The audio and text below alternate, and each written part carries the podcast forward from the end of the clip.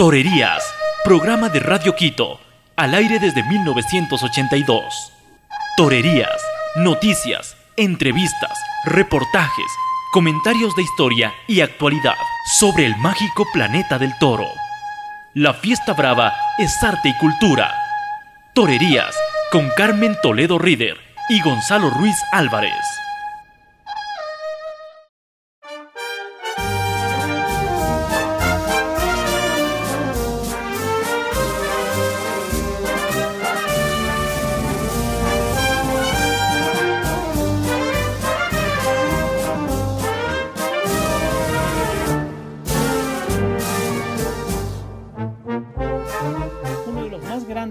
De todos los tiempos ha sido sin duda el caballero navarro Pablo Hermoso de Mendoza. Pablo nació en la pequeña ciudad navarra de Estella el lunes 11 de abril de 1966. Desde niño gusta de los caballos y tuvo un pequeño pony. A los cuatro años hizo ya de alguacilillo y a los ocho fue campeón infantil de hípica. Pablo Hermoso de Mendoza, un torero grande, habló de sus inicios para torerías. Hola Carmen, hola Gonzalo, un placer estar con vosotros en Torerías y un placer poder hablar para muchos aficionados de Ecuador, ¿no? gente a la que quiero y con los que me, identifiqué muchísimo hace ya más de 20 años cuando, cuando pisé la plaza de Iñaquito por, por primera vez ¿no? y guardo muy bonitos recuerdos. Eh, bueno, hablando un poquito de mis inicios, eh, mi vínculo al caballo me viene transmitido por, por mi papá, por mi abuelo, eh, que siempre en nuestra casa familiar había habido caballos, primero para labranza, luego para eh, largas excursiones ecuestres con turistas. Y entonces de muy niño pues voy creciendo vinculado al caballo, montando por el campo, en, largas excursiones de, ocho horas diarias, de, nueve horas diarias. Entonces eso hace que, que conozca al caballo eh, de una manera muy cercana. ¿no? Después, a mis 15 años o así, me sorprende una corrida retransmitida por televisión española donde veo el arte de torear a caballo y quedo, quedo cautivado ¿no? por, por, lo que veo allí. En ese momento actuaban tres figurones del toreo, como era Álvaro Domecq y, Díez, perdón, Álvaro Domecq Romero, Manuel Vidria y Joao Moura. Entonces, a partir de aquel momento, eh, toda mi equitación cambió. Cada vez que me montaba en un caballo, yo intentaba emular todos aquellos movimientos que había visto hacer frente al toro, eh, jugando con amigos míos que hacían de toro, que me perseguían, que, yo intentaba esquivarlos, hacerles quiebros y, todo aquello que, se había quedado grabado en mi mente. ¿no?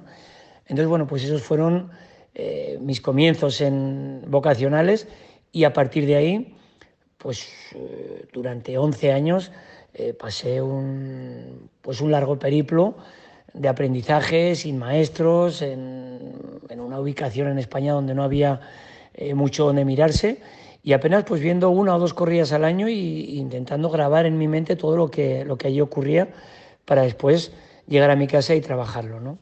Y bueno, esos fueron un poquito mis, mis principios. El regionador Navarro se codeó con las grandes figuras como Manuel Vidrié y Joao Moura y ha toreado con casi todos los regionadores de este tiempo. Su toreo ha crecido, ha llevado más allá de los límites su técnica, ha sido un innovador, ha perfeccionado su tauromaquia. Pablo Hermoso de Mendoza tomó la alternativa en la Plaza Navarra de Tafalla el 18 de agosto de 1989. Su padrino fue el maestro Manuel Vidrié, quien también estuvo en su época en Quito, y en presencia de los testigos Curro Bedoya, conocido por nosotros porque toreó Ambato, y Antonio Correas. El toro del doctorado se llamó Pardillo de la ganadería Navarra de César Moreno, y Pablo salió en hombros de la plaza. Ahora hablamos de sus caballos, de su cuadra, esa extensa cuadra que prepara con celo y muchas horas de trabajo desde hace décadas. Sin duda ocupa un lugar privilegiado en la historia de Pablo Hermoso de Mendoza, el Gran Cagancho. Recordamos también con el torero a caballos tan importantes como Albaicín, Batista, Chicuelo, Fusilero, Chenel, que vinieron a Quito, que los conocimos y los disfrutamos. Ahora tiene un caballo, por ejemplo, que se llama Ecuador, pero llegó a sus manos ya con ese nombre. Empero nos comenta que uno de los mejores caballos de doma clásica de Portugal lleva el nombre de nuestro país, con el cual Hermoso de Mendoza ha cubierto varias yeguas. Cagancho indudablemente fue el caballo de mi vida, ¿no? Fue con el caballo que, crecía el arte, con el caballo que, que rompí esas difíciles fronteras de, poder entrar en el circuito de las estrellas y además me atrevería a decir el caballo más, más famoso de, de la historia del toreo a caballo. ¿no?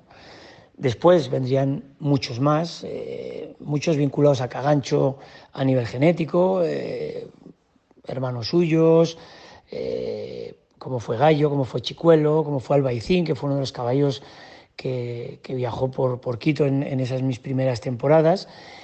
Y curiosamente de todos ellos, de todos esos hermanos de Cagancho, Gallo fue un caballo con, con un nivel artístico tremendo, eh, con un poco de fragilidad, no era un caballo muy poderoso. Y curiosamente viajó en mis primeros años eh, a Ecuador, perdón, a Perú y Ecuador y Colombia, pero con la mala suerte que pues que en el viaje se eh, empezó a, padecer una artrosis bastante fuerte, no sé si por los desplazamientos, por la diferencia de clima. El caso es que hizo toda esa trayectoria de países, todo ese, eh, todo ese caminar junto con, con los caballos que toreaban, y él no se presentó en ninguno de los tres países. De ahí me lo llevó a México, donde tampoco se presentaría, pero lejos de dejarlo por ahí abandonado, me lo traje hasta España porque para mí era un caballo significativo, ¿no? Y curiosamente se convirtió en, en, el potencial genético de, de, mi ganadería, ¿no? De él ha venido caballos importantísimos como Chenel, eh, como Silvetti, Curro, Disparate, Hanukkah, eh, bueno, Berlín, eh, toda una dinastía de caballos importantes que todos han, han sido hijos de él y luego van llegando pues muchísimos nietos que ya son hijos de hijos o hijos de hijas de él, porque indudablemente mi ganadería en cuanto a hembras pues se nutrió de un número grande de, hijas de gallo, ¿no? Entonces, bueno, pues fue toda una, todo un acierto, ¿no? El no haberlo dejado abandonado por el mundo, sino en ese momento dejarme llevar de mi cariño y, traérmelo conmigo a España, ¿no? Después Neptuno fue un caballo de, de mi padrino Vidrie, que fue también un caballo histórico, un caballo importantísimo, y también pues adquirí algunas yeguas hijas de él, algunas hijas también de, de Novileiro, de Trinco, de Opus, de todos los caballos que había habido importantes, y luego pues en esa alquimia cruzando con, con todos los caballos que tuve importantes en, mi trayectoria, pues, pues es con lo que se fue forjando la cuadra que, tengo ahora mismo ¿no? y, y todo el pie de, mi ganadería. La trayectoria de este centauro se prodigó en España, en Francia y naturalmente en Portugal, cuna del arte de Marialba y tierra de grandes regionadores como Branco Nuncio, José Manuel Lupi, los hermanos Ribeiro Telles y el maestro lusitano y amigo de Pablo, Joao Moura. Pero América ocupa en la tauromaquia de Hermoso de Mendoza un lugar privilegiado, en especial México, donde ha prodigado largas temporadas convirtiéndose en figura como lo fueron Manolete, Camino, el Niño de la Capea o Enrique Ponce en el toreo a pie. En Colombia, cortó un rabo Pablo en Bogotá e hizo grandes faenas en Medellín, Cali y Manizales, y nos habla ahora naturalmente de su concepto y sentimientos de Quito y su gran feria. América para mí fue uno de los momentos más dulces en, mi carrera, ¿no? Porque llegué, bueno, con la novedad que llegas cuando no te conocen en la profesión, pero con una madurez y haber toreado varias temporadas de muchas corridas en España, entonces con, esa. Eh, con ese haber torero, con, toda esa recopilación ya de conocimientos de, eh, de, esas vivencias en la plaza, entonces hizo que disfrutara mucho más de esa mezcla tan, tan extrema, ¿no? la novedad con, eh, con ya todos esos conocimientos que había, que había adquirido en España. Entonces mi primer año sería por, por Ecuador, eh, Perú-Ecuador. Después mi tercer año ya haría una campaña eh, Perú-Ecuador-Colombia y de ahí me brinqué a México. Y México pues indudablemente fue el impacto ya total, ¿no? porque ya era el año que yo había cortado un rabo en, en la Real Maestranza de Sevilla, entonces llegaba con una, eh, con una aureola, con, con, un ruido tremendo a México y eso pues hizo que, que fuera un impacto ya nada más que que mi llegada al país, ¿no? al país azteca. Pero a partir de ahí, pues mi presentación en la México fue clave, se puso un entradón en el coso más, más grande del mundo. Tuve la suerte de que me vistiera muy bien un toro de Manolo Martínez, le corté dos orejas y como dicen los mexicanos, pues fue como caer de pie en el país. ¿no? A partir de ahí empezó a desbordarse mis contratos, había ido para unas poquitas corridas y se multiplicaron por, por muchísimo más, hice ya una temporada completa y a partir de ahí pues México se convirtió en, bueno, pues en, el 50% de, de, mis temporadas, ¿no? porque ya pasaba medio año en España, medio año en México y, venía a torear prácticamente las mismas corridas en, en Europa que, que, en México. ¿no? Pero indudablemente eh, también los otros países de, Latinoamérica marcaron mucho mi, trayectoria. ¿no? Quizás el primer triunfo importante fue en Quito, eh, donde de verdad sentí mi conexión con, con Latinoamérica y, donde bueno, empecé un poquito a, soñar ¿no? con, con los viajes venideros que vendrían después por Quito. Después tuve la suerte de vivir momentos estelares en Colombia. Si bien mi primer año en Colombia no, no transcurrieron las cosas demasiado bien, después tuve la suerte de volver a los años y quitarme esa espina, ¿no?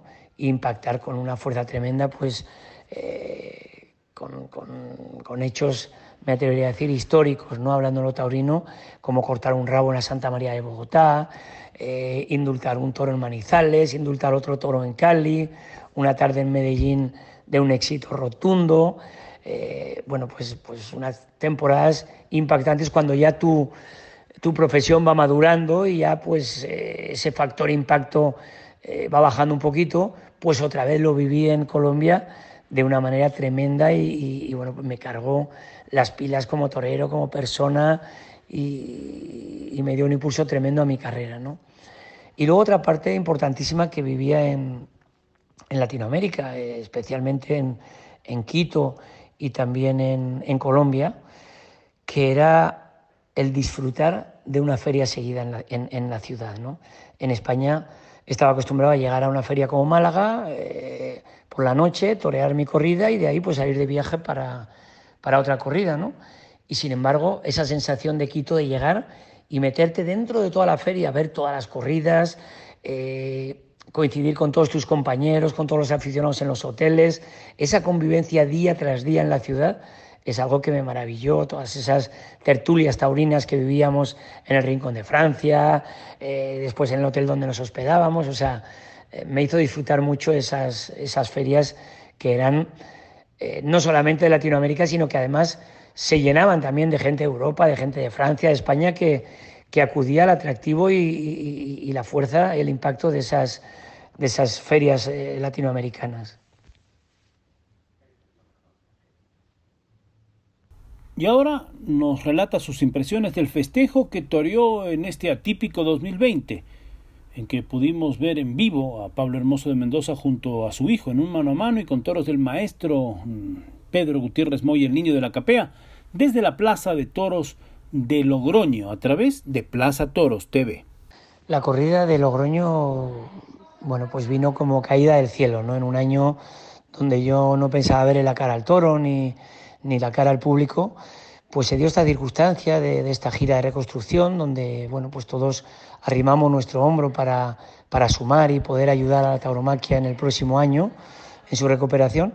Y bueno, pues tuve la suerte de que, o tuvimos la suerte de que el encierro de Pedro Moy Alcapea fue sensacional y podemos vivir pues un momento de arte, de sentimiento, de profundidad tremendo que, que de alguna manera pues, nos llenó de ilusión para este duro invierno que nos espera y, y, y bueno, pues seguir con, eh, con la ilusión de la próxima temporada poder vestirnos de toreros otra vez. Para un torero proyectarse en un hijo es una situación especial. Guillermo Hermoso de Mendoza hereda la estirpe de este gran torero a caballo, de esta gran figura. Su padre, Pablo, le dio la alternativa en Sevilla y el joven caballero cortó una oreja. Pablo Hermoso de Mendoza nos da sus impresiones de Guillermo. Compartir profesión con, con un hijo es lo más maravilloso que te puede pasar si además amas la profesión tanto como, como yo la amo y la vives con la pasión que yo la vivo, ¿no? Es compartir todo lo aprendido, es compartir los nervios, es compartir los triunfos, las satisfacciones y sobre todo poder transmitir ¿no? todos los conocimientos que has adquirido en tu, en tu larga carrera. Ahora mismo hablar de Guillermo, pues eh, a nivel profesional no, no soy el más indicado, ¿no? porque el amor de padre siempre te hace ver todo en unos momentos con, con ojos muy... Eh, muy favorables, pero en otros momentos también te vuelves quizás su, su crítico más duro, ¿no? pero creo que, tiene toda una carrera por delante con mucho por venir. Él está ahora ilusionadísimo, tiene una afición desmedida y bueno, pues, pues tiene todo a su favor, ¿no? Tiene una gran cuadra de caballos, me tiene a mí a su lado para, para guiar sus pasos un poquito en cuanto a, a todos los conocimientos, conocimientos técnicos, pero al final en la cara del toro pues va a tener que ser él el que dé sudo de pecho y él tiene que ser también el que, el que ponga toda esa capacidad de trabajo que necesita cualquier rejonador si quiere llegar arriba. ¿no?